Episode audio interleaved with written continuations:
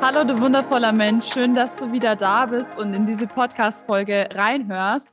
Heute habe ich eine ganz besondere Podcast-Folge für dich, weil ich bin nämlich heute nicht alleine. Ich habe heute meinen ersten Gast bei mir und zwar die liebe Aline. Das ist wirklich eine Powerfrau, mit die mit ganz viel Passion für ihre Sache einsteht, für die Passion selbst einsteht. Und ich denke, sie hat einige spannende Geschichten heute für uns. Ich würde sagen, ich übergebe das Wort an dich. Stell dich mal kurz vor, wer bist du, was machst du, was hat dich hierher geführt? Ja, vielen Dank für die Einladung. Erstmal, liebe Ines, schön, dass ich bei dir im Podcast sein darf. Genau, ich bin die Aline. Ich bin ursprünglich aus der Schweiz. Vielleicht wird der eine oder andere aus meiner Aussprache hören.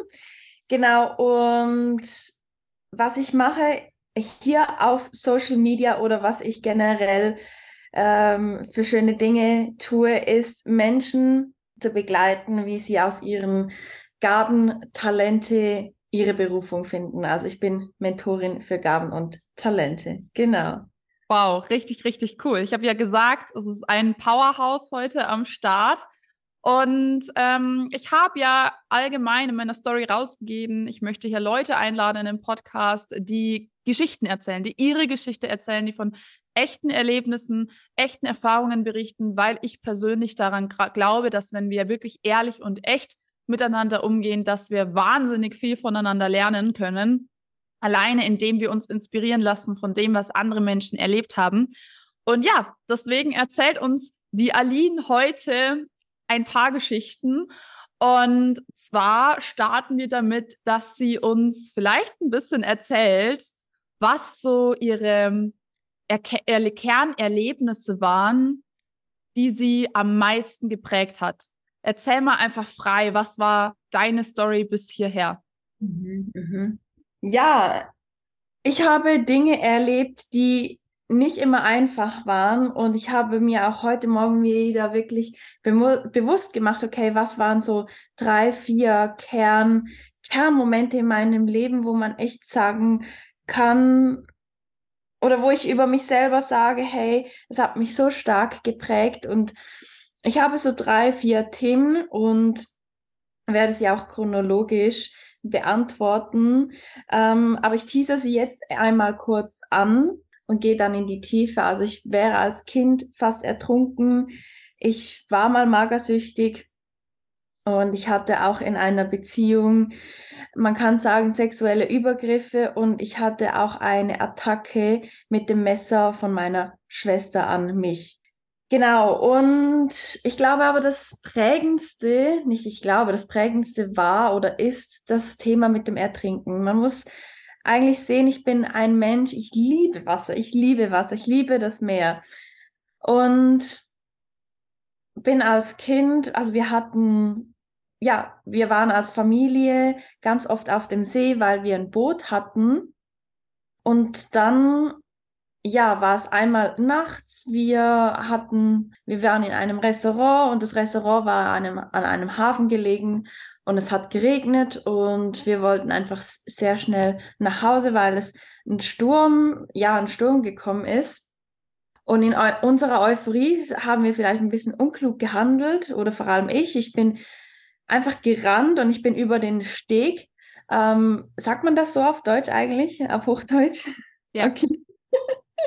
Gut äh, über den Steg gerannt und bin ausgerutscht, weil natürlich, ja, jeder weiß, nasses Holz ist extrem schliffrig, extrem rutschig. Ja, ich bin ausgerutscht, direkt ins Wasser gerutscht und war in einem Alter, als ich noch nicht so gut schwimmen konnte und war auch natürlich in einem Schock. Das heißt, ich bin gesunken, gesunken, gesunken und habe selbst gar nicht daran gedacht, mich irgendwie zu retten, wieder hochzuschwimmen, vor allem weil ich auch nicht so gut schwimmen konnte da und hatte aber einen Schutzengel, kann man sagen, weil das war ein Freund meiner Eltern. Der ist samt Kleidung und es war, es war sogar, glaube ich, Winter oder Frühling, also es war echt kalt, ist er ins, ins äh, Wasser gesprungen und hat mich dann gezogen, an den Haaren raufgezogen. Und das war ja, das war mein, das war dann eigentlich meine Rettung. Das war meine Rettung, weil ohne ihn, ich wüsste nicht, ich, ich war nicht bewusstlos. Ich, ich weiß es noch, als wäre es gestern gewesen. Ähm, aber da ich ja wie selbst mich nicht retten konnte und er hatte echt richtig gegriffen und hat mich, hat mich heraufgezogen und ja, alle waren natürlich im Schock. Meine Mutter komplett aufgelöst, alle anderen komplett im Schock, ich auch. Und danach hatte ich echt ganz viele Jahre Albträume. Albträume, ich habe das immer, immer, immer, immer, immer wieder geträumt, wie ich ertrinke. Ich hatte auch dann eine, ich will nicht sagen eine Angst aufgebaut zum Wasser, aber ein Respekt. Ich hatte einen Respekt, obwohl ich davor ja Wasser geliebt habe und immer noch Wasser geliebt habe. Ähm, aber ja, das hat mich sehr geprägt. Ja, wow. Ähm, ich kann mir vorstellen, dass es ganz, ganz viel mit einem macht. Ich habe ähm, darüber habe ich noch nie gesprochen. Da werde ich auch noch eine Zeit lang brauchen, bis ich darüber spreche. Aber ähm, das Thema Naturgewalten und wie zerstörerisch die Natur sein kann, das ist auch in meinem Leben sehr, sehr, sehr präsent gewesen.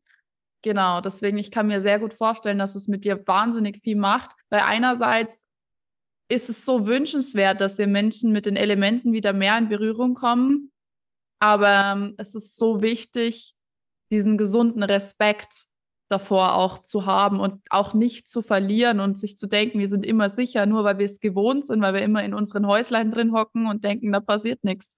Es kann halt immer was passieren um, ähm, und davor muss man auch keine Angst haben, aber eben den gesunden Respekt. Ich kann sehr verstehen, dass es sehr viel mit dir gemacht hat.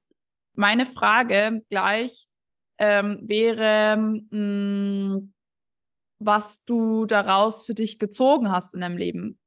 Ähm, genau. Also, du bist eingeladen, einzusteigen. Was hat das mit dir auf dein ein Leben bezogen? Also abgesehen natürlich von Albträumen, die traumatisierend sind. Was hat das auf dein Leben bezogen mit dir gemacht?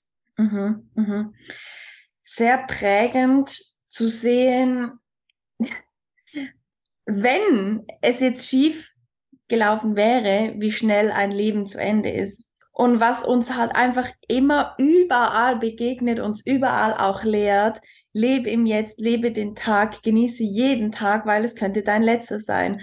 Und dass der Tod eigentlich sehr präsent sein kann. Also ich, ich ähm, vielleicht, vielleicht, ich würde, ich würde jetzt einfach mal eine gewagte Aussage treffen, dass es für mich der, der Tod vielleicht ein anderes Gefühl mit sich bringt wie für andere. Ich glaube, viele Menschen haben Angst vor dem Tod, wissen nicht, wie der Tod sich anfühlt oder wollen nicht sterben, was auch immer. Es geht jetzt hier nicht ums Sterben.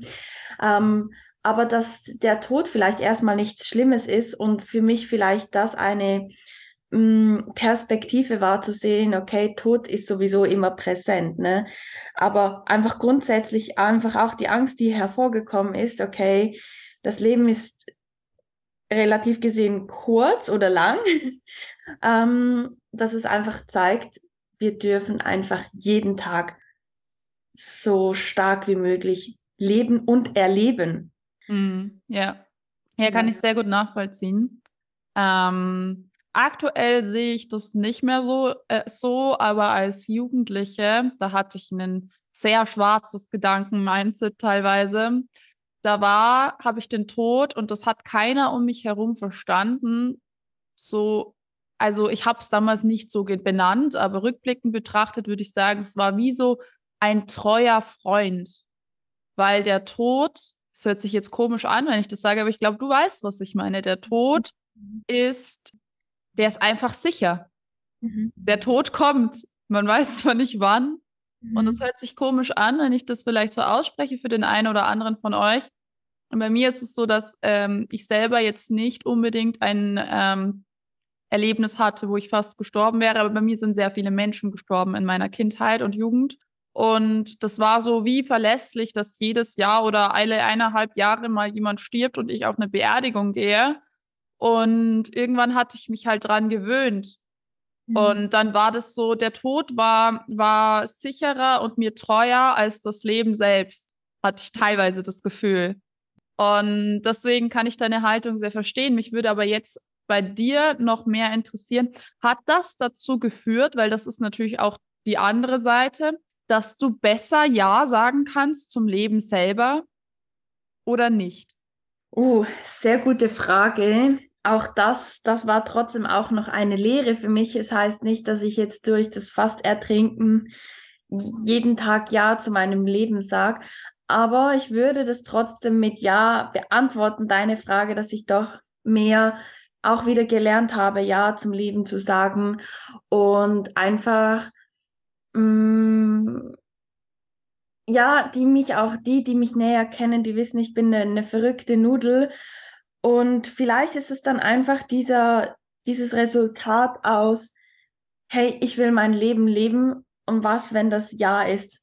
Also ein Ja zu sagen und dann zu seinem Leben und zu sich selbst und es dann auch wirklich leben. Ja. Ja. Ja, das hat mich sehr interessiert, weil das etwas ist, wofür du in meinen Augen stehst. Also, wenn du die Aline noch nicht gesehen hast, die eine, äh, Aline, die strahlt immer vor Energie ja. und äh, ist für mich auch ein Vorbild in Sachen Willensstärke und äh, einfach präsent sein, da sein. Und äh, ich habe mich gerade gefragt, ob das eben damit vielleicht zu tun hat. Und mhm. dass es vielleicht der Grund ist, warum sie vielleicht heute so ist, wie sie ist oder diese Entwicklung gemacht hat. Yes. Genau. Okay, äh, du hast gesagt, du hast noch ein paar andere Geschichten für uns. Mhm. Wollen wir zur nächsten Geschichte übergehen? Was ist Sehr die nächste gerne. Story? Sehr gerne. Das ist die Magersucht. Das ist etwas sehr, sehr, sehr prägendes das zweite Thema, wo man sagen könnte, ja, dem Tode sehr nah, weil ich auch da, also auch, ich hatte da Suizidgedanken.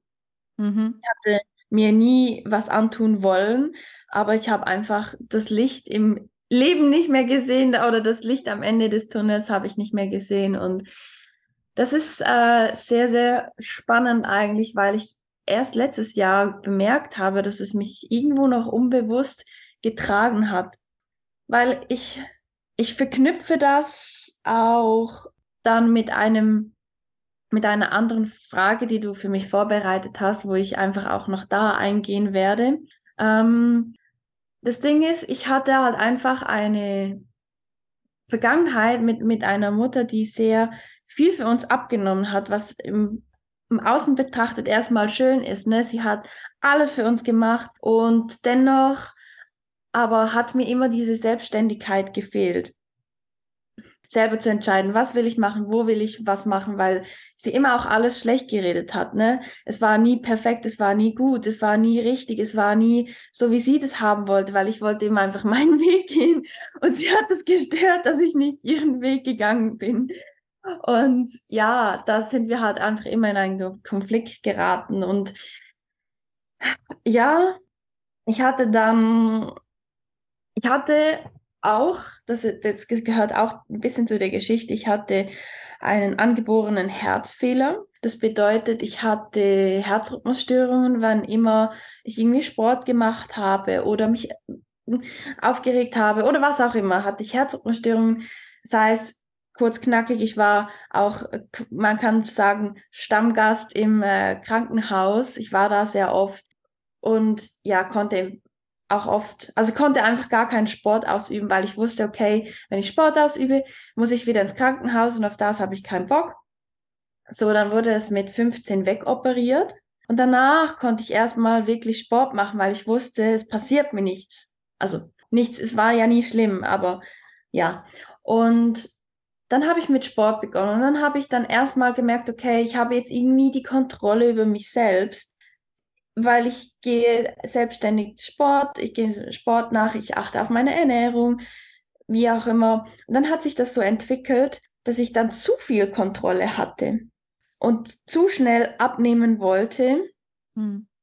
Und das heißt, ich habe exzessiv Sport betrieben, fast nichts mehr gegessen und dann innerhalb ja einem halben Jahr habe ich halt zehn Kilo verloren und das ist halt sehr schnell, ne? Und das hat mich dann einfach so weitergetrieben, sehr exzessiv. Ich wollte, ich wollte mich einfach wirklich abhungern, weil ich einfach auch da unzufrieden war mit meinem Körpergewicht, mit meinem Aussehen. Und Freud oder Leid, ich war da noch 17 und hatte, also meine Eltern hatten ja die Vollmacht über mich und haben gesehen, es hilft nichts mehr. Ich war in Therapie, musste wöchentlich äh, ins, ins Spital, ins Krankenhaus wieder gehen, um mein Gewicht äh, messen, wiegen zu lassen. Also ich wurde sehr stark kontrolliert, hat aber nichts geholfen. Und dann haben sie mich in eine Klinik einweisen lassen. Und das war für mich dann so Final Destination, weil ich habe dann, ich muss es ein bisschen hart formulieren, ich habe dann all die anderen Magersüchtigen gesehen, die noch schlimmer dran waren, also wirklich Hungerhaken, die waren lebendige Skelette, anders kann ich echt, anders kann ich es nicht sagen. Und habe mich total falsch am Platz gefühlt, total falsch, weil ich wusste, okay, irgendwas stimmt nicht. Aber ich möchte mich nicht als Kranke identifizieren lassen und einfach auch all diese Regeln mitmachen mit Essen und sie haben auch unser Essen kontrolliert und unser Alltag kontrolliert. Das, das war echt, es war zwar gewisse Dinge, die wir gemacht haben, wie Bogenschießen oder Malen, hat mir gut getan, das war schön, das war spannend, aber es war zu viel Kontrolle, auch da wieder. Ich habe erstmal Kontrolle für mich erhalten und dann muss ich es wieder abgeben. Hm. Und es war soweit einfach prägend, vor allem für meine psychische Verfassung. Ja. Das ist auch das, was ich sage, das ist die Magersucht. Habe ich früher als, habe ich früher eigentlich verteufelt, weil ich ja, man, man, man konnte einfach damals nicht wirklich über seine psychische Probleme reden. Heutzutage ist es schon ein bisschen besser. Ich finde, auch da ist noch Luft nach oben. Aber ja, damals konnte man einfach nicht darüber, also es war nicht gesehen, dass man darüber redet. Und heute sehe ich es als Geschenk, weil ich einfach weiß, ich war schon so weit unten, tiefer geht es nicht mehr. Hm. Und es hat mich einfach reifen lassen, mental vor allem. Es hat mich ja. extrem mental gereift, weshalb ich das einfach auch als Geschenk sehe in der Zusammenarbeit mit meinen Kunden und mit meiner Arbeit, dass ich einfach immer wieder sie ermutigen kann, hey, es geht weiter. Das mhm. Leben geht weiter. Egal, ja. was du für Talfahrten machst, egal wie tief du in der Scheiße steckst, du kannst aus Scheiße auch Gold machen. Ja, dazu habe ich gestern auch erst eine Podcast-Folge angehört, wo das Thema war. Ähm, so ist es. Ähm, ich habe so ein paar prägende Gedanken gerade mitgenommen aus dem, was du gesagt hast. Erstens finde ich es ganz spannend. Ähm, das ist jetzt keine, also in keinster Weise Kritik irgendwie an Eltern oder so. Aber ich finde es immer ganz spannend, weil es ist in jeder Familie so. Und wir können das, werden das, wenn wir eigene Kinder bekommen, also ich zumindest, ich habe den Wunsch, eigene Kinder irgendwann zu bekommen. Und wir werden das nie ganz verhindern können, dass unsere Kinder, egal wie gut wir es meinen, irgendeinen kleinen Knacks wegbekommen. Wir können uns Mühe geben, dass der Knacks klein ist. Ähm, das machen wir, indem wir gut an uns selbst arbeiten und zum Beispiel vielleicht auch lernen, dass wenn wir besonders viel kontrollieren, dass das auch nicht gut ist, damit eben sowas nicht auftritt wie eine Essstörung. In meinem Fall war es tatsächlich ja auch ähnlich, bloß dass sich meine Essstörung ganz anders ausgeübt hat, äh, ganz anders ausgegangen ist und ich wo ganz anders gelandet bin damit. Ähm, aber das fand ich sehr, sehr spannend. Und ähm, auch das Thema, wie du das gerade erzählt hast, dass das eigentlich egal war, was das außen gewirkt hat, solange es bei dir selber wahrscheinlich im Kopf nicht Klick gemacht hat, mhm. ähm, ist da nichts, äh, ist da nichts passiert. Da kann man, dass, dass du so sehr dich selbst kontrollieren wolltest und so sehr in deinen Gedanken warst, dass es nur deine eigenen Gedanken dich eigentlich so richtig erreichen konnten, das, was du erlebst und erfährst.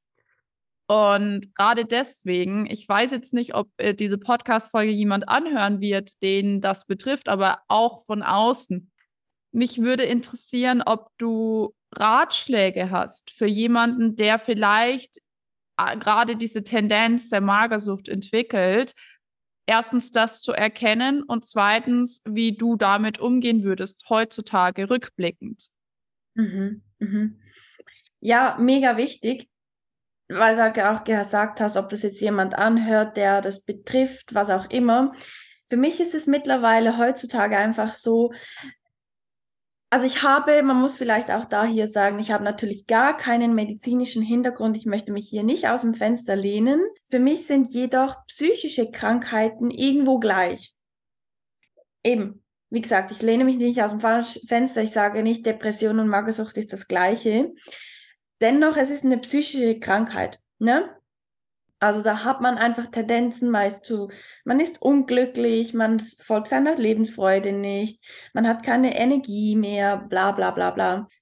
Ratschlag, ähm, ja, würde ich sehr gerne geben.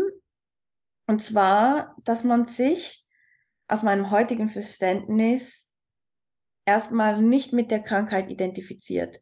Und es ist am Anfang, ist es vielleicht ein bisschen sehr kurios und sehr weit weg. Aber ich weiß heute, wieso ich mich nicht wohl gefühlt habe, weil ich dann in die Klinik gekommen bin und ich musste mich mit diesem Bild der Magersüchtigen identifizieren.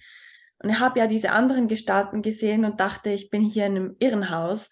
Und da wäre für mich Schritt Nummer eins für sich selbst, aber auch für Psychologen oder für Psychiater oder die, die den Beruf ausüben, dass man sich nicht damit mit der Krankheit identifiziert, weil sonst nimmt man das Bild dann auch an und stempelt sich so ab, okay, ich bin depressiv, ich bin mhm. magersüchtig. Nein, es ist einfach gerade ein Symptom, die Ursache ist irgendwo anders. Mhm aber du bist das nicht.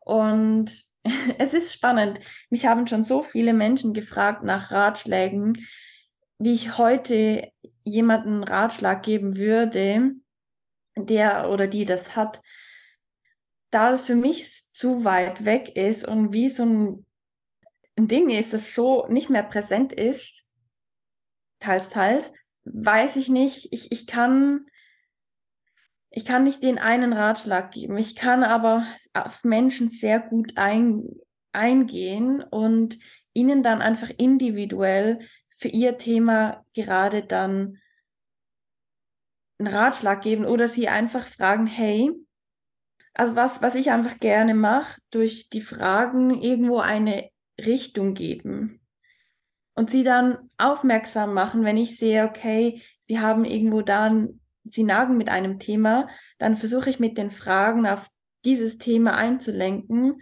und versuche sie dann einfach sehr stark darauf aufmerksam zu machen, dass sie das sehr stark erkennen und durch Erkenntnis und Erfahrung sie dann Heilung einleiten können. Mm, ja. Ja, klar, ich kann jetzt sagen, wie jetzt jeder Selbstliebe-Coach, ja, liebe dich, akzeptiere dich selbst, geh raus, tanze vor Freude, denke positiv, fühl positiv. Kann man nicht. kann man ja. nicht, wenn man in der Magersucht ist, weil ich war wie so, ich war wie so fremdbesteuert. Ich war wie, ich hatte wie so ein Teufel in mir, der gelebt hat und der Teufel kann man, die, den Teufel wurde nicht genährt durch, ja, jetzt mal positiv affirmieren, positiv denken, oder einfach mal glücklich sein, das geht nicht. Hm, ja, 100 Prozent. Ich bin da auch, ich glaube, das darf man nie so vergessen. Ich habe eine sehr differenzierte Meinung zu positiver Psychologie und so weiter und so fort, weil ich ähnliche Erfahrungen gemacht habe wie du. Und ich der Meinung bin, wenn du in der Lage bist und dein Denken schon so positiv ist, auch wenn du gerade vielleicht unzufrieden bist, dass du Dankbarkeit zulassen kannst, dass du, ich arbeite mit Affirmationen oder so zulassen kannst, weil es geht immer um die Empfänglichkeit dahinter, dann mach das, weil dann sind es geile Tools. Aber es gibt Situationen im Leben, wo das einfach komplett fehl am Platz ist. Also da stimme ich dir 100% zu. Äh, und wo ich sage, also wer den Leuten da draußen immer empfiehlt, sei einfach dankbar und akzeptiere dich selber. Der hat sie nicht alle, weil in manchen Situationen des Lebens kannst du das einfach nicht. Also sorry, aber es ist so. So, also da bin ich voll bei dir. Was ich ganz spannend finde bei dir, ähm, weil ich das selber auch erlebt habe, das Thema mit der Identifikation mit der Krankheit. Also bei mir war es definitiv auch der Weg aus der Essstörung raus, unter anderem zu sagen, ich habe eine Essgesundheit und keine Essstörung. Also ich habe mir das auch bewusst gesagt, dass, also das ist wirklich auch, ich sehe das auch bei ganz vielen, ich bin auch selber ganz vorsichtig dabei. Manchmal kommen Menschen zu mir, ich gebe da keine endgültigen Ratschläge, aber viele Leute haben, trauen sich nicht, in Therapie zu gehen. Und manchmal kommen Menschen zu mir und sagen, hey, wie schätzt du das ein? Therapie, Coaching, wo bin ich denn da? Habe ich eine Störung und so? Und ich bin ganz, ganz, ganz vorsichtig damit. Äh, ich, ich sage niemals, also ich meine, natürlich habe ich mir inzwischen ein bisschen Wissen angeeignet, aber erstens bin ich kein Psychotherapeut und auch noch nicht ganz fertige Wirtschaftspsychologin, auch wenn fast, aber ich bin auch Wirtschaftspsychologin und nicht auf pathologische ähm, psychische Erkrankungen spezialisiert. Aber ich bin ganz vorsichtig damit, irgendwelche Einschätzungen rauszugeben, weil ich weiß, wie gefährlich es ist, sich mit psychischen Störungen, mit Krankheit allgemein, das gilt auch für körperliche Krankheit, zu identifizieren. Dennoch gibt es ja diese Klassifikationen nicht umsonst. Also jetzt spreche ich aus der Sicht des Menschen, der diesen Menschen betreut, weil es hilfreich ist, um ähm, Handlungen einzuleiten, die bei gewissen Bildern einfach funktionieren. Und ich denke mir, okay, es ist schlecht, sich mit Krankheit zu identifizieren, aber was wäre passiert, wenn du einfach für dich für immer weitermachen hättest können? Wenn du diese Mädchen da vielleicht auch nicht gesehen hättest, bei denen es noch schlimmer war als bei dir. Und deswegen, das ist jetzt, glaube ich, würde jetzt ein bisschen den Rahmen dieser Folge sprengen, aber was mein Gedanke ist, das ist jetzt eigentlich eher so ein Wunsch, den ich allgemein nach draußen in die Welt tragen könnte. Wie können wir das verbessern, dass wir einerseits den Menschen unterstützen, der gerade alles in sich kontrollieren möchte und eigentlich die Hand über sein Leben haben möchte und das gerade gar nicht ab kann, zum Beispiel irgendwie von außen da was aufgedrückt zu bekommen wie können wir diesen Menschen unterstützen, supporten und aber auch nicht direkt eben in diese Krankheitsidentifikation drin, weil wenn wir uns damit identifizieren, dann begeben wir uns halt auch ganz schnell in eine Opferrolle. Mhm. Natürlich kann auch Akzeptanz und Annahme eines Zustandes im Leben ganz viel bewirken, aber manchmal schaden wir uns damit mehr, wenn wir uns mit Sachen identifizieren, die eindeutig destruktiv sind. Wenn wir akzeptieren, ich hatte mal die Begegnung mit jemandem, der seit über einem Jahrzehnt Depressionen hat. Und was dieser Mensch, für, also wirklich Depressionen, intensive, was dieser Mensch für ein Glaubenssystem hatte, war eine der schockierendsten Erfahrungen meines Lebens. Und immer wenn wir über etwas gesprochen haben, und wenn es nur das Essen selbst machen war. Also wir waren auf dem Level, wurde bekocht, umsorgt und wie so weiter und so fort. Wenn es nur um die einfachsten Dinge ging, konnte er das nicht machen, weil er sich nicht in der Lage gesehen hat dafür. Und ja, das sind Dinge, Gedanken, die ich nach außen geben möchte in die Welt, dass in meinen Augen da noch viel Potenzial für Verbesserung, für besser supportende Systeme in Anführungsstrichen ja für besseren Support sozusagen ähm, noch wichtig ist in meinen Augen. Mhm. Ja, ich glaube, du würdest mir zustimmen, oder? teils, teils. Ich denke da das Thema helfen. Ich glaube, wir zwei, also ich, ich ähm, korrigiere mich, wenn ich falsch bin, ähm, aber wir zwei tragen so ein bisschen ein Helfersyndrom in uns. Und nee, kenne ich nicht. Natürlich. Natürlich. Ich glaube, deswegen habe ich die ganze Scheiße hier. Okay, das Ganze hier mit dem Coach überhaupt angefangen. Also klar, ich liebe Menschen und ich mache es auch einfach gerne. Aber auch, weil ich ein Helfersyndrom habe, an dem ich arbeiten darf nach wie vor. So. Schau, und wenn du halt sagst, also du, du, du sagst eine allgemeine Frage, die du in die Welt rausbringen möchtest, die aber auch was mit dir zu tun hat. Ja. Wie können wir Menschen helfen oder wie kannst du oder ich oder wer auch immer anderen helfen? Ja, glaube ich, können wir bedingt, wenn nicht gar nicht. Weil dann würde ich, also aus meiner Perspektive gesprochen, würde ich ja auch wieder meine Konzepte, meine Systeme, meine Glaubenssätze, meine Art und Weise über einen anderen drüber stülpen. Das heißt, die andere Person ist vielleicht kurzfristig, der ist kurzfristig geholfen, aber langfristig gibt diese Person, der beholfen wird oder geholfen wird, gibt ihre Verantwortung ab. Und du hast ja vorhin auch gesprochen von Opferhaltung und ich sehe das ich sehe das auch so und möchte dazu ergänzen, für mich ist auch gerade aktuell sehr präsent Opferhaltung oder Schöpferhaltung. Die Opferhaltung gibt Verantwortung ab, lässt sich helfen, ist nicht schlimm. Mir wurde auch gehol geholfen. Ich war auch froh darum. Nur wenn ich möchte meine Schöpferhaltung aktivieren, habe ich die Verantwortung wieder bei mir selber. Und das bedeutet einfach auch wirklich wahrhaftig, radikal, ehrlich hinzuschauen, okay, was sind meine Themen? und wie kann ich mein eigener bester Coach, Therapeut sein und mir selbst einfach auch helfen, weil langfristig kann mir die Arbeit niemand abnehmen, egal ob ich jetzt zur Psychologin XY gehe. Ich gebe da ja immer wieder was ab. Ich gebe immer was von mir ab. Hm, sehe ich ein bisschen anders, weil ich helfen anders definiere. Helfen ist für mich nicht gleich beraten oder jemand sagen, was er zu tun hat. Helfen ist für mich auch für jemanden da zu sein und einfach nur da zu sein. Oder keine Ahnung. Also ich spreche jetzt mal, wie ich meinen Burnout hatte, hat mein Freund jetzt nicht den ganzen Tag um mich herum gesessen und irgendwas zu mir gesagt. Ähm, die Hilfe bestand darin, dass er mich, also ich sage das jetzt ganz ehrlich, das ist erst zwei Jahre her. Ich war da 21, man glaubt es kaum, aber die Hilfe bestand darin, dass er mir eine zweite Decke rübergelegt hat, während ich die Wand angestarrt habe. Und dass er dafür gesorgt hat, dass wir Essen auf dem Tisch hatten. Und natürlich dann mit der Zeit, wie es mir besser ging, habe ich mal gesagt, hey, ich möchte hier was reflektieren, ich brauche hier einen Spiegel und so weiter und so fort. Und dann hat er das gemacht, aber das kam dann aus mir heraus. Wie es ganz schlimm war, war die beste Hilfe, die mir jemand bieten konnte, einfach nur da zu sein. Deswegen, mhm. ich sehe helfen ein bisschen anders. Helfen mhm. ist für mich nicht immer gleich beraten.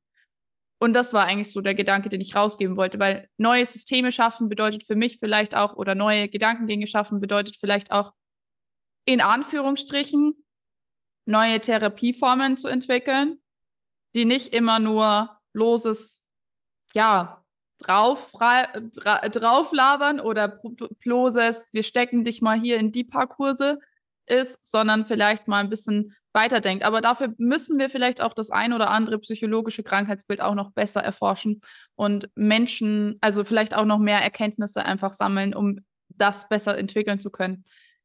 Yes. Aber ja, ich verstehe auf jeden Fall, was du sagen möchtest. Ich glaube bloß, dass es nicht immer, das hast du ja selber, haben wir ja mit dem positiven Denken auch schon gehabt, nicht immer die Situation ist, wo ein Mensch seine Schöpferkraft anerkennen kann und dass es in dieser Situation auch mal okay ist, in der Opferhaltung zu sein, bis man wieder die Kraft hat zu erkennen, dass man der Schöpfer seines Lebens ist. Mhm. Mhm. Sehe ich persönlich so. Definitiv. Und ich finde, also erst durch beide Erfahrungen merkt man ja den Unterschied. Ja. Also man braucht vielleicht okay, brauchen ist jetzt ein bisschen ein Mangelwort, aber ich, ich sage es jetzt einfach so, wie ich sagen wollte. Vielleicht braucht man erst die Opferhaltung, um in die Schöpferhaltung reinzukommen. Weil meine Freundin hat mir auch mal gesagt, und das finde ich so schön, man muss erst durch den Schatten hindurch, um sich das Licht zu verdienen. Und es ist irgendwo auch bildlich gesprochen genau das, oder? Und beide braucht es, be es braucht beides und es ist so spannend ich bin 25 und erst jetzt verstehe ich seit einigen Wochen, Monaten dieser Satz, der Weg ist das Ziel. Das ist einfach, ja, der, für mich Ziel, ich, ich denke anders und empfinde anders über Ziele. Ich bin nicht sehr ein zielorientierter Mensch. ist manchmal Freude und Leid. Ähm, aber für mich ist wirklich dieser Weg auch mich selbst zu beobachten. Eben, ich war sehr lange in der Opferhaltung. Ich habe mich über das Leben beklagt. und darf jetzt lernen, was es bedeutet, in die Schöpferhaltung zu kommen. Und mir war das mit 15, 17, 18, 20 auch noch total fremd. Ähm, Schöpferhaltung, ja, du bist, äh, du bist in dir Licht und du bist nur Licht und Liebe. Und ich denk, und ich dachte mir immer so, Boys and Girls, haltet eure Fresse, ich weiß nicht, wovon ihr sprecht. Und so langsam, langsam habe ich so einen ein, ein kleines Korn, Funken mhm. der Verständnis, okay, Schöpfer ist so, ja, dankbar sein fürs Leben und so weiter. Mhm. Genau. Ja. ja, kann ich 100% nachvollziehen. Okay. Ja, auch das mit dem Weg, das habe ich gefühlt letztes Jahr verstanden. Ich habe davor schon sehr lange daran gearbeitet, es zu verstehen. Vielleicht darf ich es auch noch mal tiefer verstehen, weil das so ist es ja oft mit Erkenntnissen. Aber jetzt habe ich das Gefühl, es endlich mal so zu langsam so zu verstehen, was es bedeutet, äh, im Jetzt zu leben und was es bedeutet, irgendwie, dass das Jetzt wichtiger ist als eine Zukunftsvision. Mhm. So. Aber ja, ähm, sehr spannende Gedanken. Wow, ich bin ganz geflasht. Hast du Lust, dass wir trotzdem jetzt zur nächsten Geschichte übergehen? Sehr gerne, sehr gerne. Da muss ich, glaube ich, gar nicht so viel erzählen. Das nächste ist ja die, die sexuellen Übergriffen in einer Partnerschaft. Habe ich dann auch erst später erkannt. Also ich gehe jetzt da nicht in die stark, stark in die Tiefe. Nicht, weil ich nicht will, sondern ähm, es ist einfach diese Erkenntnis von, ich möchte, ich, möchte es eben erzählen, weil ich glaube, viele Frauen, vielleicht Frauen, vielleicht auch Männer, haben noch nicht ihren Zugang zur Sexualität gefunden oder wissen, was ist für sie Sexualität. Ne? Und ich hatte halt damals einen Freund, der wollte halt einfach immer Sex haben und ich habe das einfach mitgemacht und ich dachte, ja, das macht man so man hat halt einfach Sex, um Sex zu haben, wie man einfach in den Sport geht, ne? Und ich habe das sehr widerwillig mitgemacht und hat da, habe da zu wenig reflektiert, hatte auch ganz oft Schmerzen, habe auch äh, heimlich äh, geweint während, während dem Geschlechtsverkehr. Und das ist für mich halt einfach schon sexuell übergriffig und habe ihm einfach auch mal weil es mir dann irgendwann zu viel wurde, weil ich dann erkannte, hey, das, das, das hat mir wehgetan, seelisch wie auch körperlich. Ich hatte körperliche Schmerzen während dem Geschlechtsverkehr. Ähm, habe ich dann zu ihm irgendwann auch mal gesagt, hey, ich fühle mich wie vergewaltigt. Ich fühle mich wie vergewaltigt, weil ich mache mit dir, ich habe mit dir Sex, obwohl, ja, ich eigentlich das gar nicht haben will und ich, ich weine noch dazu und ich habe Schmerzen und du weißt es und es ist dir scheinbar egal. Ja. Und bin da auch dann danach zu einer Beratung gegangen, sexuellen Beratung kann man sagen. Und was sie einfach ganz wichtig gesagt hat, und das ist auch sehr prägend, auch heute noch, lernen Nein zu sagen. Mhm. Weil ich dachte halt immer, ja, es, man muss zu allem Ja und Amen sagen das war irgendwie so ein Irrglaube von mir und hat auch da immer versucht, das mir zu sagen, okay, akzeptiere, es ist jetzt einfach so. Nee, ein Nein ist auch hm, ja. wichtig. Das ist so wichtig. Ich wünsche mir das auch, dass dieses Thema wesentlich mehr Aufmerksamkeit bekommt. Bin da noch nicht ganz so weit selber im Prozess, aber ich glaube tatsächlich, dass das Thema Sexualität auch eines Tages in meinem ähm, Business eine Rolle spielen wird, weil es für mich selber eine große, große Bedeutung hat im Hintergrund in meinem Leben. Und ähm, mir sogar mal gesagt wurde in einem Seelenreading, dass neben dem Business ähm, die Sexualität das ist, wo ich in meinem Leben irgendwie die größte Erleuchtung, Entwicklung machen werde was mir am wichtigsten, was meiner Seele am wichtigsten ist. Deswegen ähm, finde ich solche Geschichten immer ganz wichtig und ganz berührend. Danke, dass du sie mit uns teilst. Ich glaube, dass ganz, ganz viele und ich glaube, dass das gerade in unserer Gesellschaft extrem totgeschwiegen wird, mhm. ähm, dass ganz viele schon mal sexuell belästigt wurden oder ähm, Übergriffe erfahren haben, wie auch immer. Ähm, und vielleicht ist die Zahl der Frauen größer, aber auch Männer. Also dass alle beide, beide Geschlechter einfach, dass, dass wir oft irgendwelche Erfahrungen gemacht haben, die wir eigentlich gar nicht machen sollten. Und ich persönlich, ich habe auch schon so eine Erfahrung gemacht und ich hatte vor der Erfahrung, also bei mir war das auf einem Date, es war nicht in der Partnerschaft, sondern auf einem Date. Ähm, vor dieser Erfahrung dachte ich immer, ich bin davor sicher vor sexuellem Missbrauch, weil ich sehr gut Nein sagen kann. Mhm. Und ich sage es ganz ehrlich, ich war es nicht ganz, aber bei diesem Date, das war so gefährlich. Ich lege meine Hände ins Feuer. Herr, könnte ich nicht so gut Nein sagen, wäre ich an diesem Abend vergewaltigt worden. Ich ja. habe 50 Mal oder so Nein gesagt bis der Typ von mir abgelassen hat. Und ich kann wirklich laut und deutlich Nein sagen. Aber es hat locker 50 Mal gebraucht und ich kriege auch gerade ein bisschen Herzrasen, wenn ich drüber äh, spreche. Und es war, ich weiß, dass viele von euch vielleicht sogar Schlimmeres erlebt haben, als das, was ich an dem Abend erlebt habe. Und deswegen finde ich es so wichtig, dass wir drüber sprechen. Übt euch im Nein sagen. Also mich hat das wirklich gerettet in der Situation. Ja. Sag nein, sobald du merkst, dass irgendwer etwas nicht passt.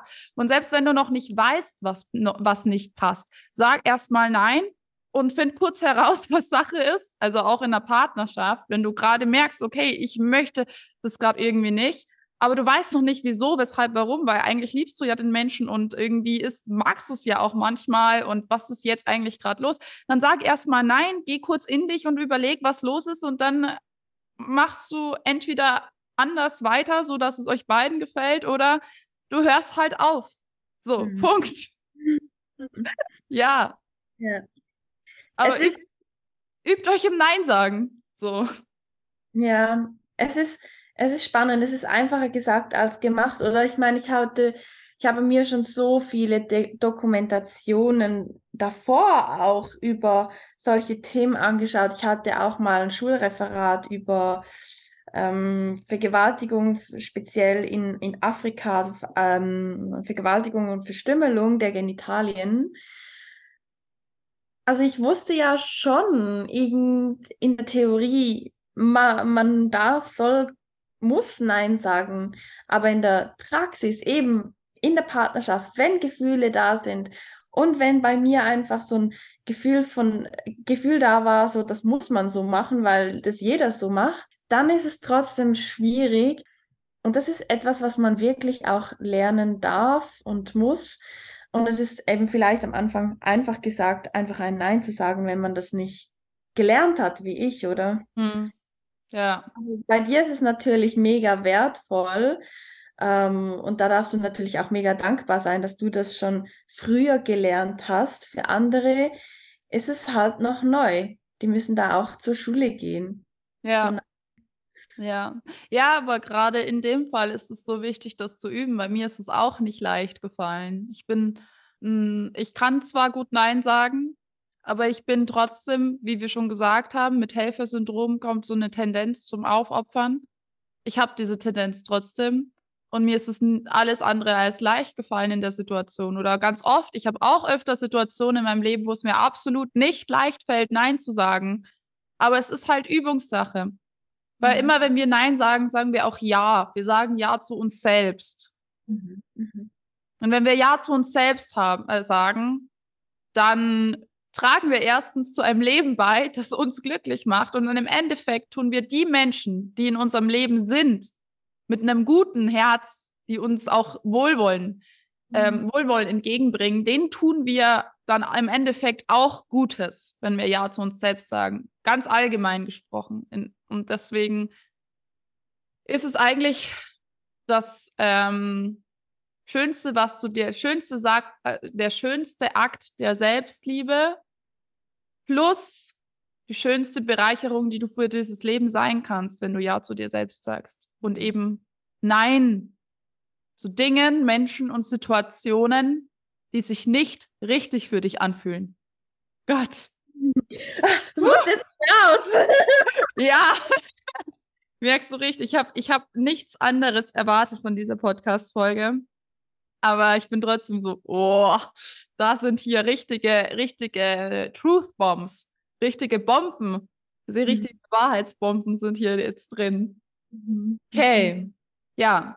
Möchtest du noch deine letzte Geschichte erzählen, die du mitgebracht hast? Ja, und das war oder ist diese Attacke von meiner Schwester auf mich mit dem Messer, mit dem Küchenmesser. Wir haben, also man muss vielleicht kurz da, da beleuchten, wir haben uns immer gestritten. Also verbal gestritten, wir haben uns an den Haaren gezogen, wir haben irgendwie die Türen versucht einzuschlagen oder die Türen abzuschließen oder rumgeschrien. Also das Verhältnis zu meiner Schwester ist auch heute nicht gut. Ne? Also wir, wir sind wirklich wie so, wenn ich jetzt jemanden Fremden auf der Straße sehen würde, meine Schwester ist mir so fremd wie ein Fremder auf der Straße. Ähm, und das ist aber auch eben das, ich weiß gar nicht, weil, weil es war wirklich schon, es ist schon ein bisschen länger her. Ich weiß nicht, wo, woraus das entstanden ist, aber sie war wahrscheinlich irgendwie wieder mal wütend auf mich. Und dann hat wahrscheinlich ihre Eifersucht sie gepackt und sie hat dann das Küchenmesser gepackt und ist halt dann wirklich so auf mich los. Und ja, ich konnte zum Glück noch rausrennen aus dem Haus, weil unsere Mutter ist dann im, im, im sagt man, im, im Innenhof, nein, Außenhof, beim Außenhof gestanden und meine Schwester ist mir nachgerannt und hat dann, meine Mutter hat dann, ich habe dann geschrien, glaube ich, Hilfe, Hilfe oder ich weiß auch nicht was. Und ja, dann hat unsere Mutter natürlich uns entdeckt und meine Schwester natürlich erwischt. Und das war dann für sie auch äh, ich glaube, weil sie dann gesehen wurde, wie sie ja die, das Messer in der Hand hatte, ich glaube, darauf hat sie dann auch ja nichts mehr unternommen, mir etwas anzutun. Aber das war einfach auch, das sind auch so Momente in meinem Leben, die mich einfach geprägt haben. Ne? Das ist dieses Ertrinken, dieses fast Ertrinken, der angeborene Herzfehler, die Magersucht, die sexuellen Übergriffe, ähm, die Messerattacke. Also da wieder, äh, um den roten Faden da reinzubringen. Ich sage ein bisschen witzhaft, auch wenn es ernst eigentlich ist. Der Tod war mir schon präsenter als das Leben. Das ist natürlich sehr überdramatisch formuliert, aber dennoch weiß ich, wie es ist, okay. Ich weiß, wie man körperlich und mental fast weg ist, ne? Ich hatte immer Glück, ich hatte wahrscheinlich tausend Schutzengel, deshalb bin ich noch hier. Ähm, und auch da einfach diese Erkenntnis, das Leben kann sehr kurz sein, aber das Leben kann trotzdem dennoch aus allen Hürden bestehen und trotzdem einfach super spannend sein und super lehrreich sein. Und auch da nehme ich einfach ganz viele ganz viel Positives mit, weil mich das einfach heute sehr prägt, so, heute sehr stark gemacht hat und mich fast nichts rächen kann. Hm. Und dank, da, dank diesen Erlebnissen oder äh, Situationen mh, hm, sehe ich auch da eben wieder der, dieser roten Faden, Menschen einfach sehr gut nachvollziehen, verstehen können, weil ich selbst sehr vieles durchlebt habe und ihnen einfach auch sehr gut auf ihrem Weg helfen kann, sie unterstützen kann mhm. und sie einfach ermutigen kann, trotzdem für sich loszugehen. Und auch wenn sie wissen, sie nehmen ein Leben in Kauf, das einfach ihre Ups und Downs haben, aber das wäre langweilig, wenn es nicht so wäre. So sehe ich das. Ja, erstens das und zweitens, ich meine, du hast uns jetzt schon extreme Sachen erzählt. Ich hoffe, dass dein weiteres Leben weitestgehend verschont bleibt von derlei Erlebnissen. Aber die Sache ist, die ohne, wenn wir komplett ohne Dunkelheit leben würden, dann würden wir das Licht gar nicht mehr erkennen und gar nicht mehr sehen können, gar nicht mehr wertschätzen können. Und Ich meine, bei den kleineren Dingen in unserem Leben, die uns runterziehen, dass vielleicht irgendwas, was wir ausprobieren, nicht klappt oder wie auch immer, da kann man sich dann auch sehr gut daran üben, das auch wertschätzen zu lernen, diese kleinen, diese dunklen Momente, aus denen wir Kraft ziehen. Ähm, wir brauchen das Chaos, um Klarheit zu finden über den Weg, den wir gehen wollen. Wir brauchen die Dunkelheit, um das Licht zu erkennen.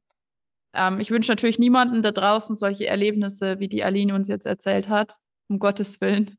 Ich glaube, so dramatisch muss es nicht in, nicht in jedem Leben zugehen. Aber ähm, im Endeffekt macht sie das zu dieser weisen, mutigen Frau, die sie jetzt ist. Und ähm, also auch wenn es schlimm war, bin ich dafür dankbar, dass wir eine Aline haben, die uns jetzt von ihren Erkenntnissen berichten kann. oh, danke, danke. Schau mal, und auch da war mir auch mal, wurde mir auch mal ein sehr guter Satz äh, rangetragen. Wir alle haben ja unsere Rucksäcke und es soll dann auch nicht in einen Vergleichskampf gehen. Oh ja, du hast jetzt ein bisschen Schlimmeres erlebt. Mhm. Deine Story ist jetzt deshalb mehr wert, ge gehört zu werden. Es ist scheißegal, ob da, ob du gar nichts von dem Schlimmen erlebt hast wie ich oder nicht. Du darfst trotzdem rausgehen, deine Geschichte erzählen, trotzdem zu leuchten kommen. Ähm, was natürlich bei mir dann der Fall ist, ich habe vielleicht heutzutage dann nicht mehr so eine, ein Mitgefühl oder ein Verständnis für Menschen, die sich dann wirklich in sehr, sehr, sehr kleinen Problemen baden. Hm. Und ich meine das gar nicht böse. Ich meine das einfach, ich habe ich habe dann keinen Platz mehr dafür, mir das anhören zu wollen und irgendwie da Tipps geben zu wollen, weil ich, ich, ich tue das dann gerne einfach mal ab mit, hey, leb einfach dein Leben, leb einfach dein Leben. Und wenn wir auch über die Vergangenheit hm.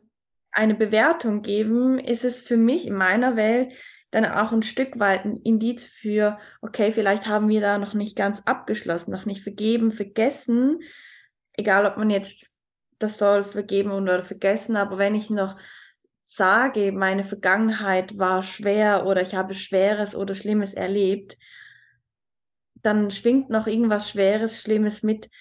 Es ja. war einfach, es ist sowieso Vergangenheit, es hat mich geprägt, aber ich finde es nicht schlimm. Ich finde es heute nicht mehr schlimm.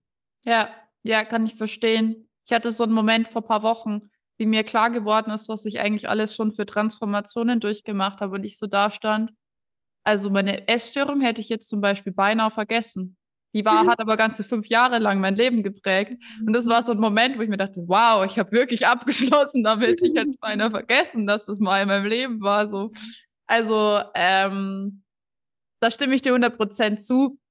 Mm, ich finde, bei dem, was du sagst, gerade zwei Differenzierungen sehr wichtig.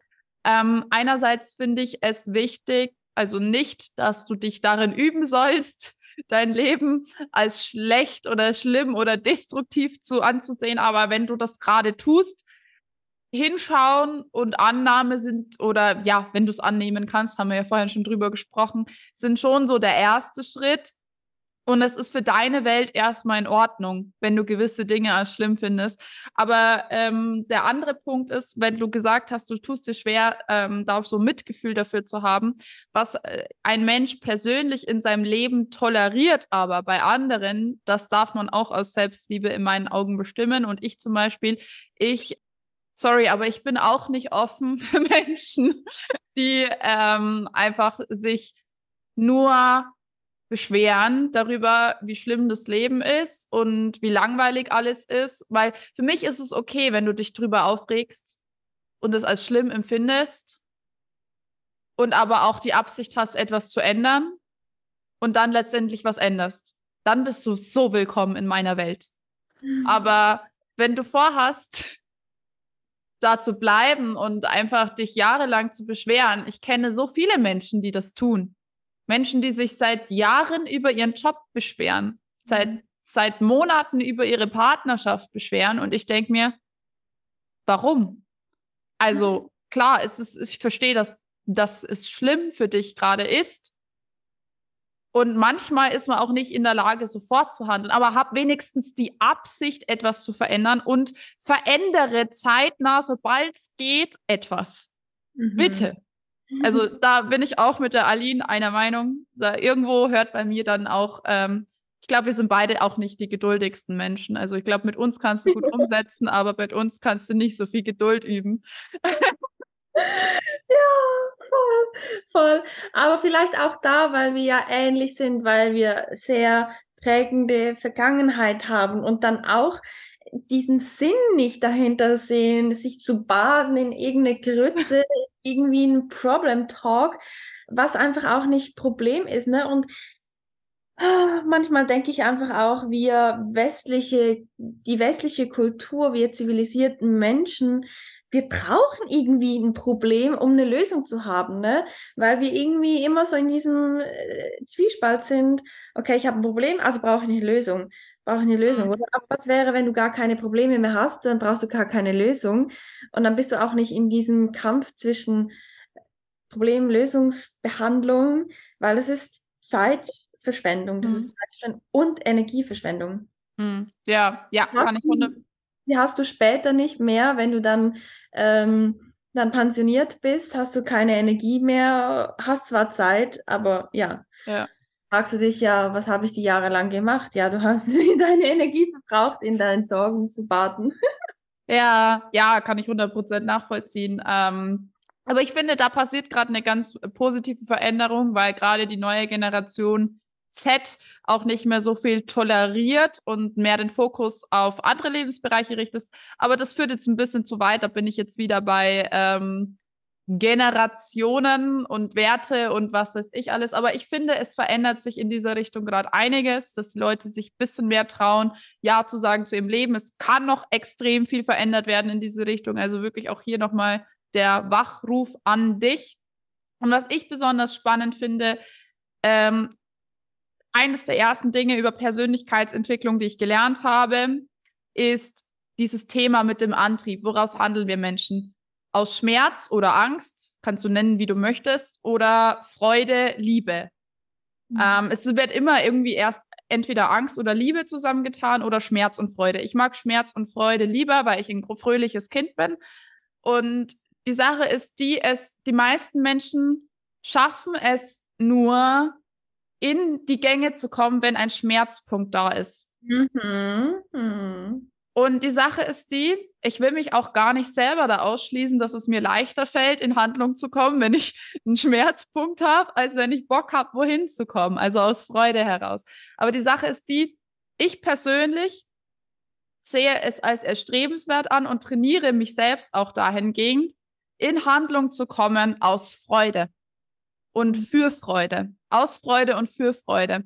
Und ich sage ganz ehrlich, das ist ein bisschen schwieriger am Anfang, weil wir so auf dieses Drama-Konzept kon äh, so konditioniert sind. Aber es ist der schönere Weg. Also es ist einfach mit Abstand der schönere Weg, dann in Handlung zu kommen, wenn ich Bock habe, irgendwas zu leben, als dann in Handlung zu kommen, wenn ich merke, hier ist gerade die Kacke am Dampfen.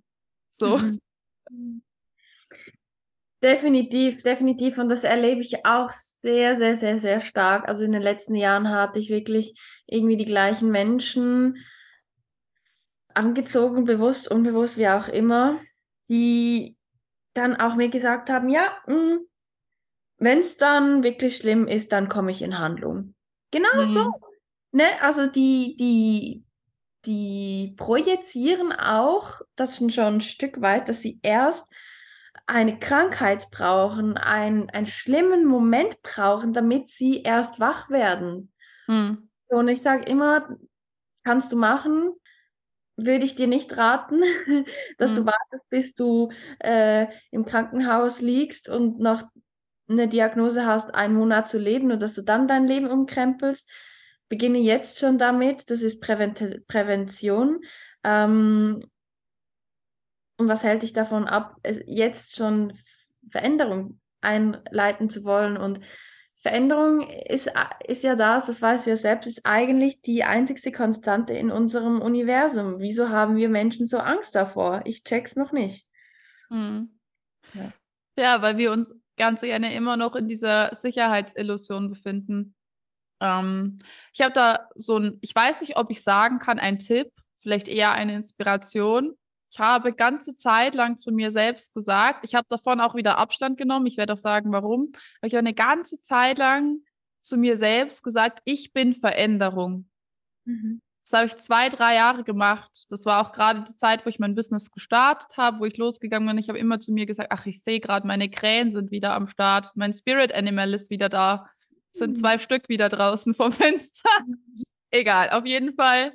Ähm, jeden Tag. Immer Weisheit mit am Start und mhm. Intuition.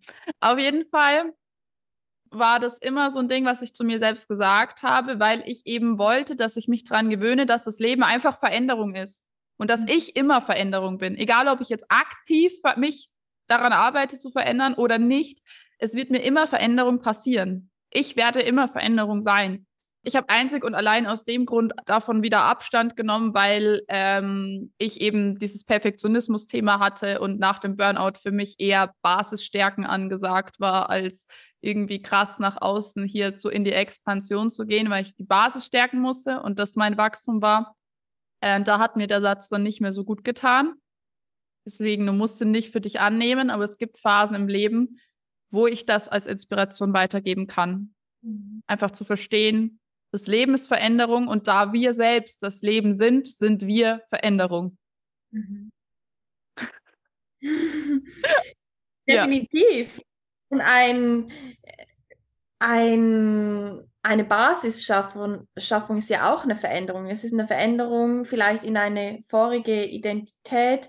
Also du, vielleicht gehst du ja auch da wieder ein Stück weit zurück und schaust, okay, was ist mir wirklich wichtig? Aber auch das ist eine Veränderung. Also es ist sowieso, aber ja, wir, wir haben ja jetzt da hier kein Philosophie-Talk, aber äh, ja, spannendes Thema.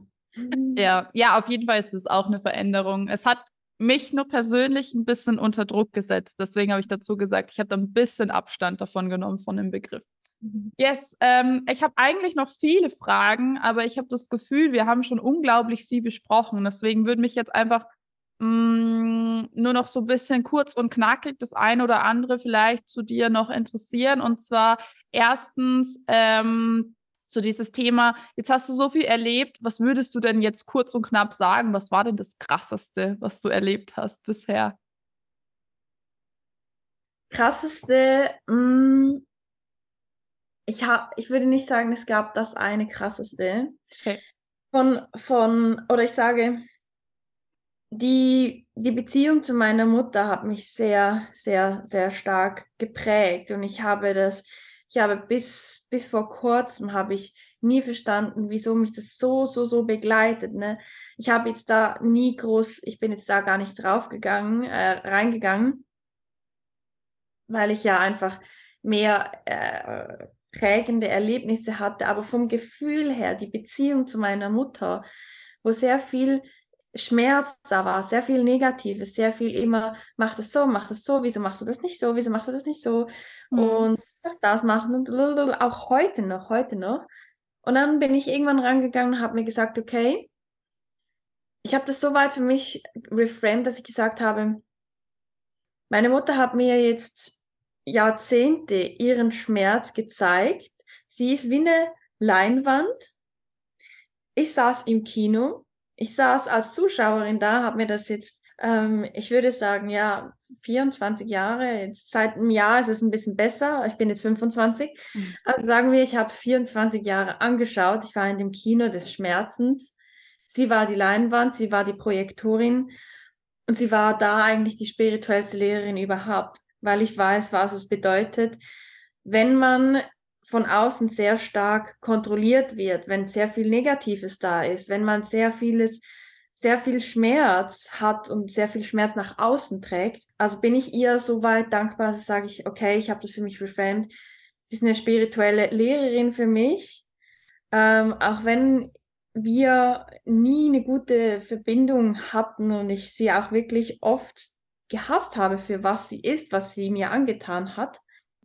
Aber das war, das war, das ist so eine, wenn dann das krasseste, so die krasseste Transformation, vom Erlebnis her ist es aber ganz klar die, das fast Ertrinken. Okay. Das Trinken, das hat mich, das hat mich am meisten geprägt. Ja, das kann ich mir gut vorstellen. Also beides tatsächlich.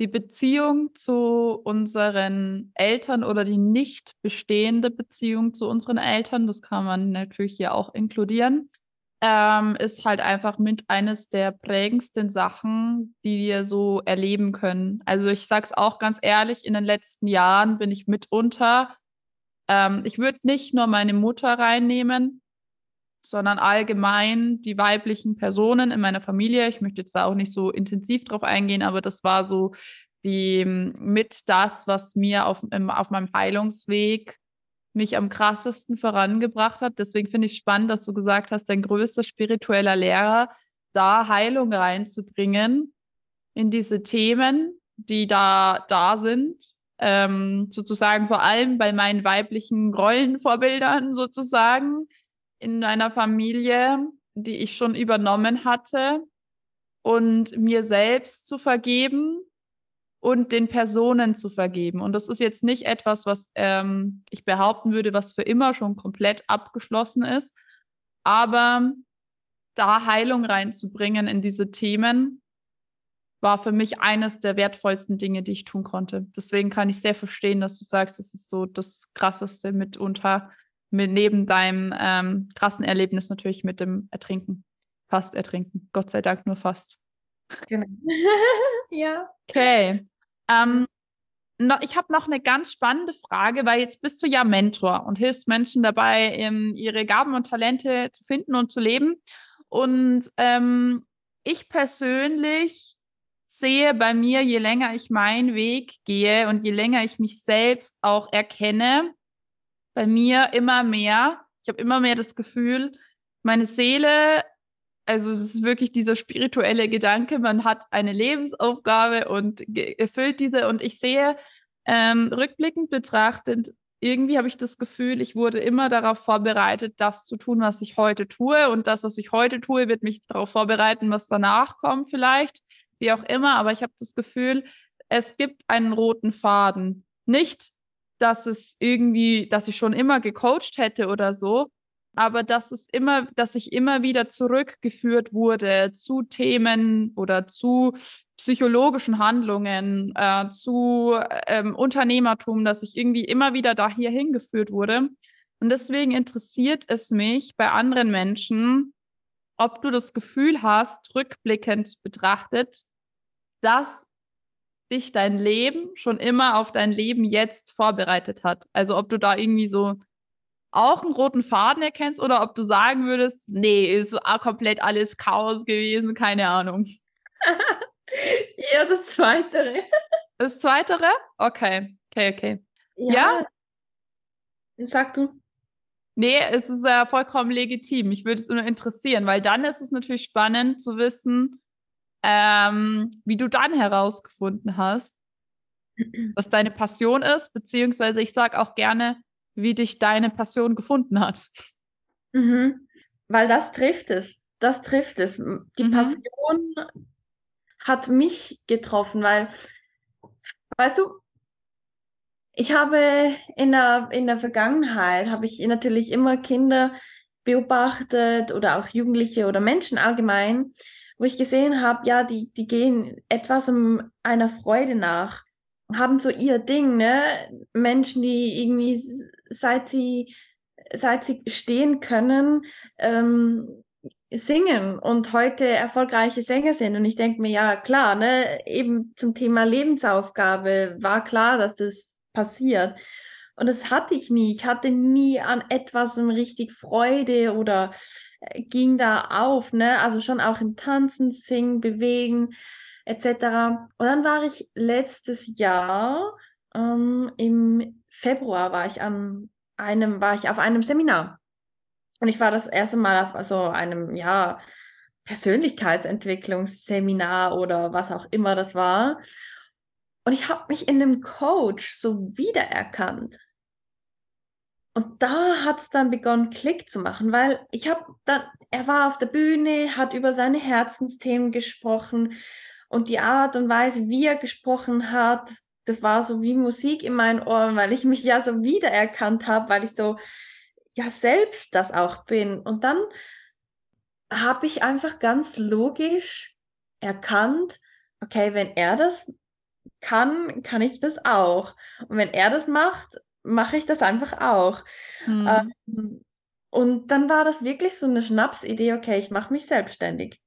Ich habe davor noch nie daran gedacht, mich selbstständig zu machen und wusste sowieso nicht, wohin mit meinem Leben, ne? Aber durch ihn, ja, habe ich mich, mich einfach wiedererkannt. Also er hat mich irgendwo ein Stück weit gespiegelt. Und diese Erkenntnis war so tragend für die Passion hat mich gefunden. Und ich möchte, ich möchte Menschen helfen, ich möchte Menschen ähm, bei ihrer Transformation unterstützen. Und das kann ich nur mit meinen Worten, mit meiner Energie, mit meinen, mit meiner Art und nicht, weil ich wollte ursprünglich ja studieren gehen. Die liebe Ines hat auch dazu beigetragen, dass ich nicht studieren gegangen bin. Dachte, ich finde dann meine Erfüllung im Studium und habe dann aber realisiert, nein, ich will es auf meine Art Weise machen. Ich möchte nicht erst in drei Jahren, wenn mein Studium äh, abgeschlossen ist, erst dann Menschen helfen. Heute, ich möchte heute Menschen helfen. Hm. Ja. Und das ist halt auch, das ist bis heute noch ein Weg, meine Berufung, meine Passion, weil ich mit Unternehmertum, all das, Persönlichkeitsentwicklung, all das hatte ich vorher nichts am Hut. Ich war ich bin jetzt noch komplett neu. Ähm, und wenn ich im Außen sehe, okay, wie Business funktioniert oder könnte, ja, weiß ich auch heute noch nicht so wie, aber ich mache einfach. Geil. Ja, ich glaube, das, sind, das ist so ein, so ein großer Schlüssel. Also, wie ich meinen Weg gefunden habe. Wie gesagt, rückblickend finde ich so ein paar Anhaltspunkte auch schon früher in meinem Leben, aber wie ich ihn wirklich gefunden habe, es war für mich, ich habe mich nicht in einer Person wiedererkannt, wie du, aber ich wusste, das ist der Weg. Ich wusste, ich habe genau die Menschen getroffen, die ich jetzt treffen sollte und ich wusste, also es war, ich war wie im Rausch. Mhm. Ich weiß nicht, ob, ob das bei dir jetzt auch so war, ähm, kannst du auch gleich nochmal zwei, drei Wörter dazu verlieren. Aber bei mir, ich weiß, es hört sich komisch an, aber ich hatte auf einmal das Gefühl, mein restliches Leben habe ich nur, also mein bisheriges Leben habe ich nur funktioniert und ich war auf einmal wie im Rausch. Und ich habe alles innerhalb von wenigen Wochen auch gefühlt umgeschmissen. Also meine Beziehung beendet, da im Network angefangen, die erste Schlüsselposition erreicht. Also am Anfang habe ich ja mit Network Marketing gestartet.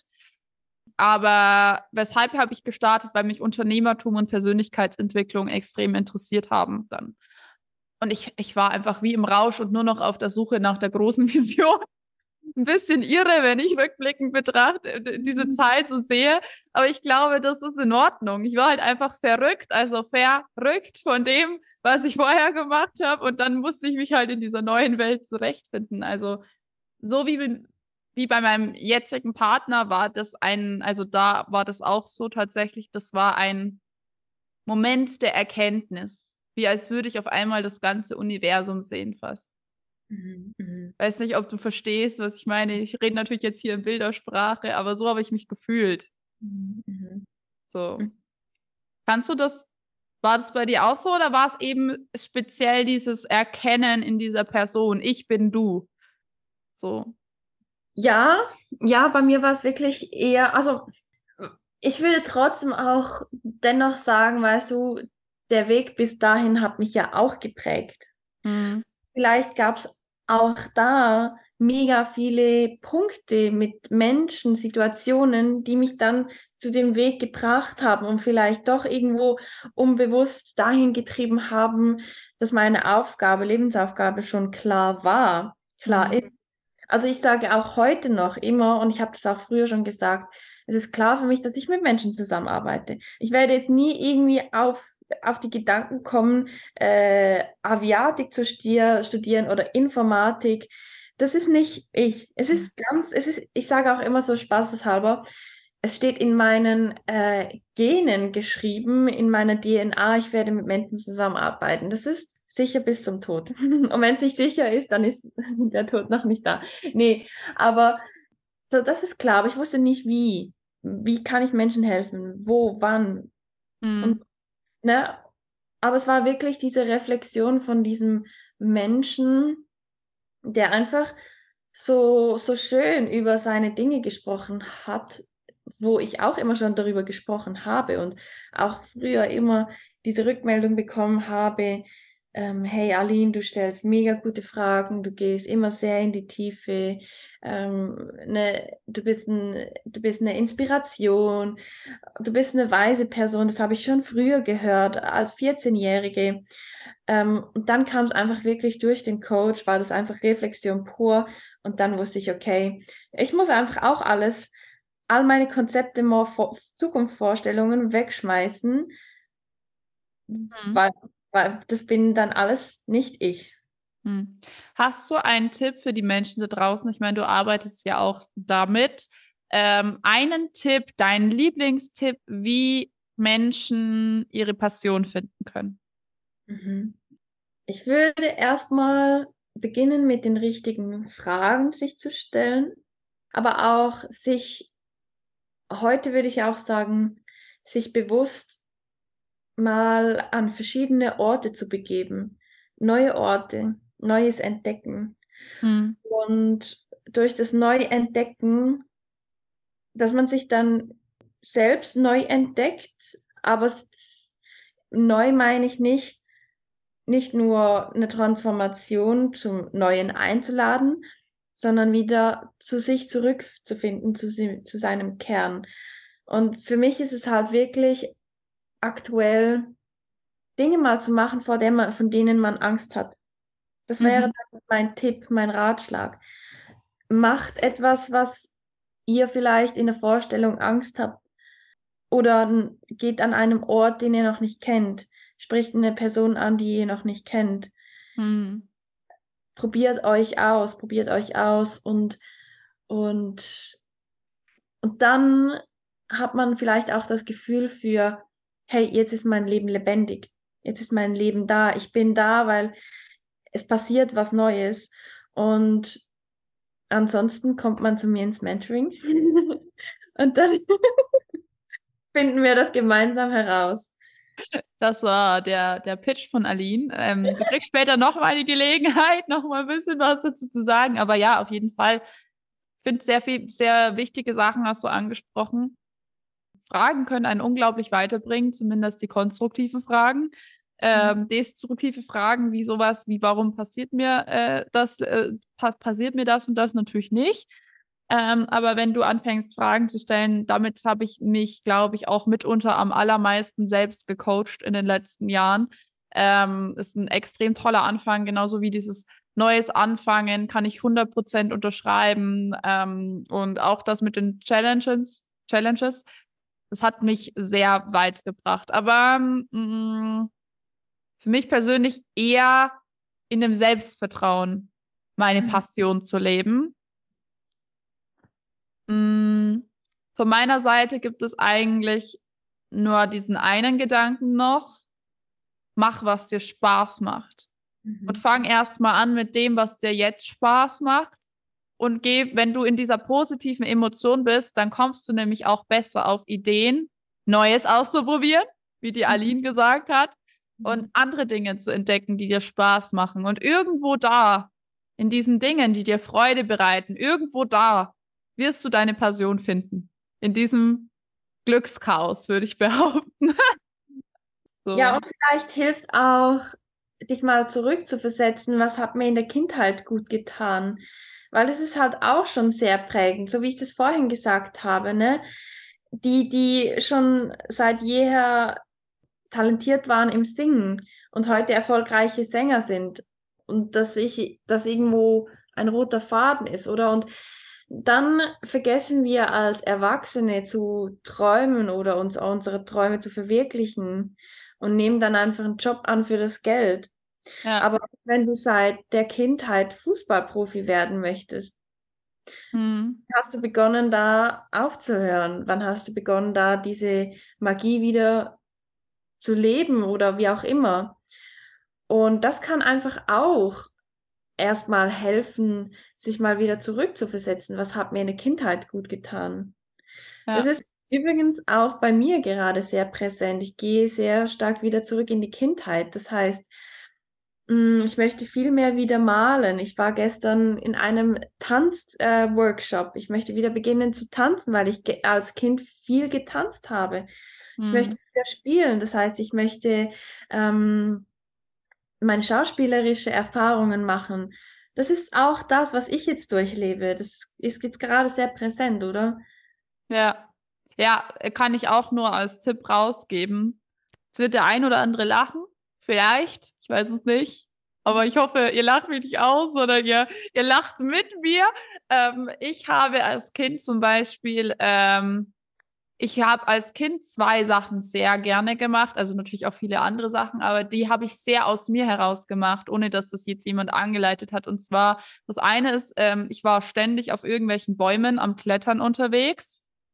Äh, ständig. Meine Oma hat auch immer über mich gelacht, weil ich immer am höchsten Punkt in der Gegend zu finden war.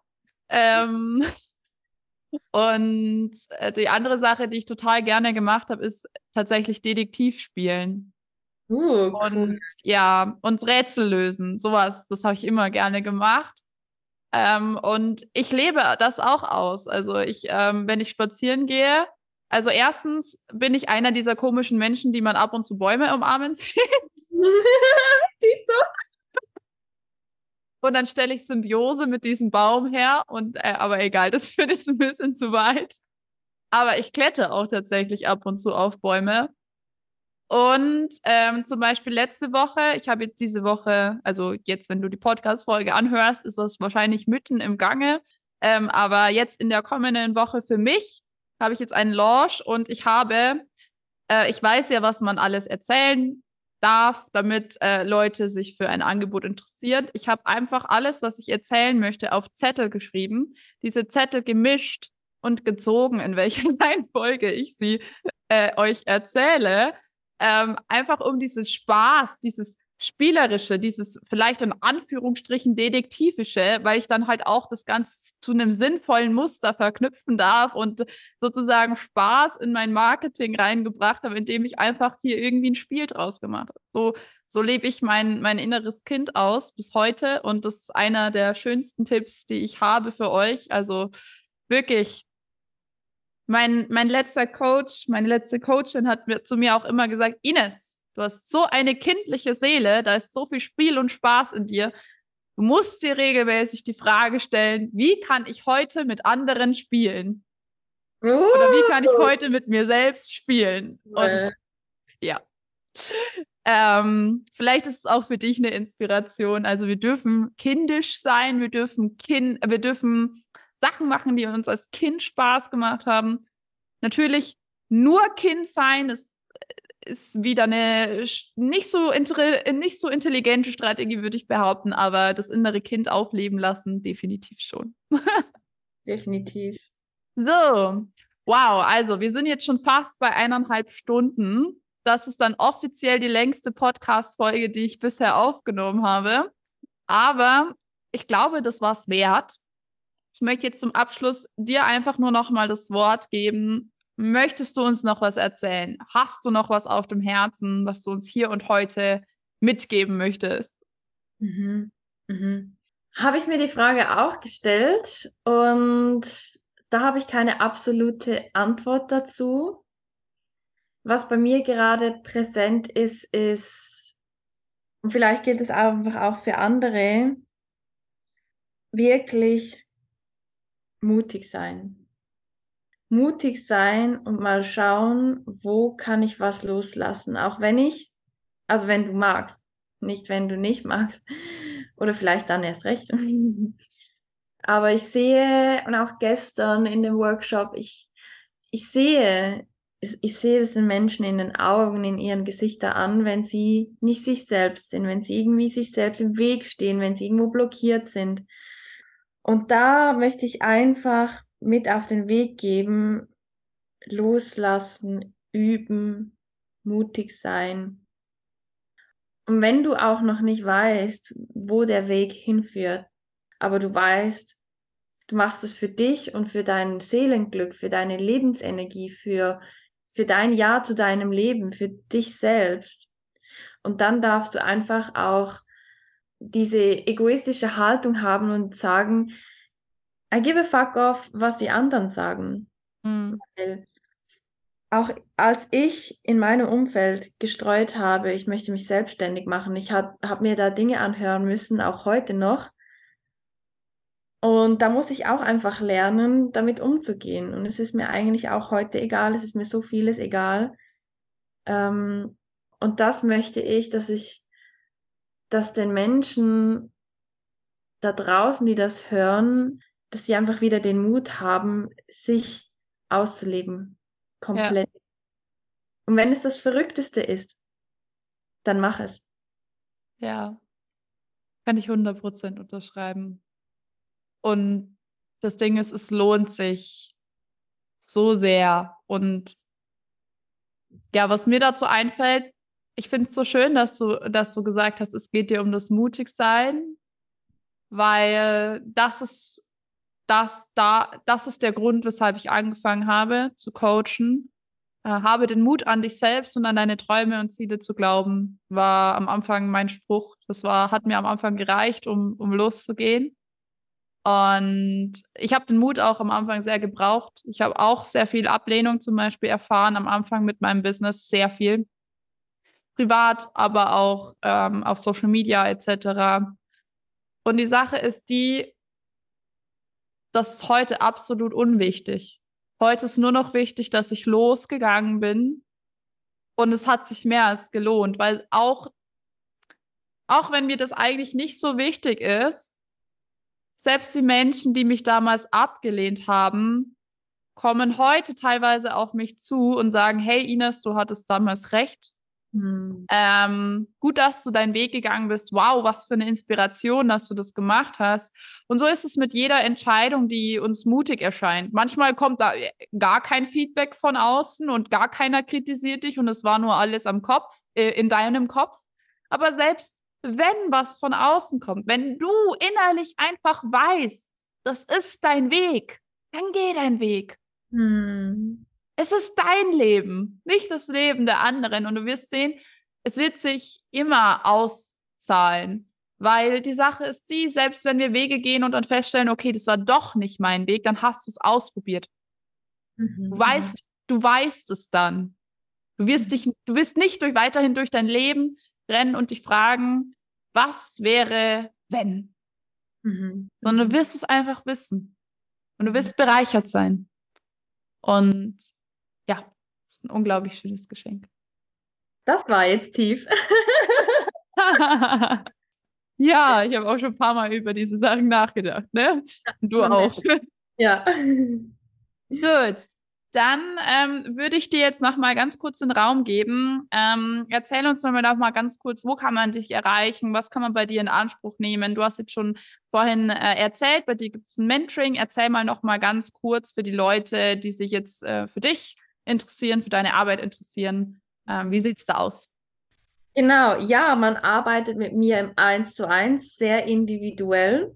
Mm, ja, kurz knackig ist es eigentlich deine Selbstverwirklichung.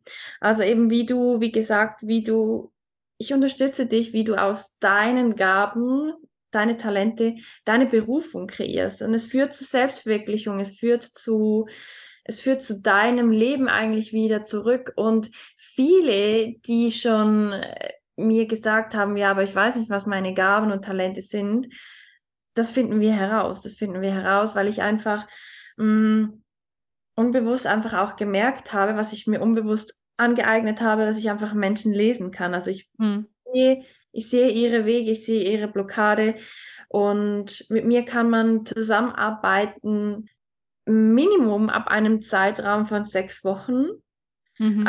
bis zu drei Monaten. Okay. Weil einfach die Veränderung erst stattfindet in einer gewissen Zeitspanne. Und das ist auch das, was ich äh, sehr begrüße, die, Transformation meiner Kunden und zukünftigen Kunden miterleben zu können, also mit an die Hand zu bekommen, mit an die Hand zu nehmen. Und da haben wir einfach sehr, sehr, sehr viele persönliche Themen. Also ich gehe auch, ich habe jetzt auch für mich das Programm jetzt noch ein bisschen mehr ausgearbeitet. Es hat früher, mein früheriges Programm hat Be Your Own Genius geheißen. Jetzt ist es Be the Genius und da schauen wir erst einmal deine fünf Lebensbereiche an, wo deine Lebensenergie stagniert, nicht so zirkuliert, wie sie sollte. Und wenn wir da das Fundament gesäubert, gereinigt haben, gestärkt, gestärkt und genährt haben, dann geht's zu wirklich deiner Selbstverwirklichung, deiner Berufung, sie zu leben. Wir schauen an Geldthema, aber das ist ja auch ein Thema der fünf Bereiche. Genau. Und ich habe mich eigentlich, was heißt eigentlich, ich habe mich positioniert auf Männer, sage aber, ich nehme auch Frauen, wenn es passt. Weil ich einfach lieber mit Männern zusammenarbeite. Kann ich verstehen. Ich habe am Anfang auch fast nur Männer gecoacht, obwohl ich jetzt heute eigentlich ja fast ausschließlich Frauen begleitet. So. Mhm. Also ähm, ich kann beide Seiten verstehen. Ja, wow, sehr cool. Also ich würde sagen, ihr hüpft mal rüber. Ich werde auch unter der Podcast-Folge für euch zumindest mal den Instagram-Account von der Aline ähm, verlinken. Dann könnt ihr direkt äh, zu der Aline rüberhüpfen und ähm, ja, ihr mitteilen, wenn ihr was zu mitteilen habt oder euch bei ihr melden, wenn ihr Interesse daran habt, ähm, bei ihrem Mentoring-Programm, ja, was heißt daran, äh, was heißt daran teilzunehmen, es für dich natürlich zu buchen. So, guckt. Genau. ähm, gut. Bei mir kennst du das Spiel wahrscheinlich schon, wenn du diesen Podcast hörst. Wenn nicht, dann erzähle ich dir das ganz kurz. Ich freue mich einfach über jegliche Art von Wertschätzung deinerseits, wenn du dich dazu gerufen fühlst. Ähm, dann schreib mir gerne auf Instagram eine DM. Erzähl mir gerne von deinen Erkenntnissen, was diese Podcast-Folge mit dir gemacht hat. Wir haben ja über viele Themen gesprochen, auch über ähm, tiefe Themen, wirklich schwierige Themen teilweise, aber auch, ich denke, wir haben auch das ganz gut mit Leichtigkeit und Freude gespickt. Deswegen ähm, lass mich gerne wissen, was diese Podcast-Folge mit dir gemacht hat und auch bei mir gilt, folg mir am besten auf Instagram ähm, und ähm, pass auf, was ich für Angebote rausbringe. Ich bin da meistens ziemlich auf Zack und schnell unterwegs.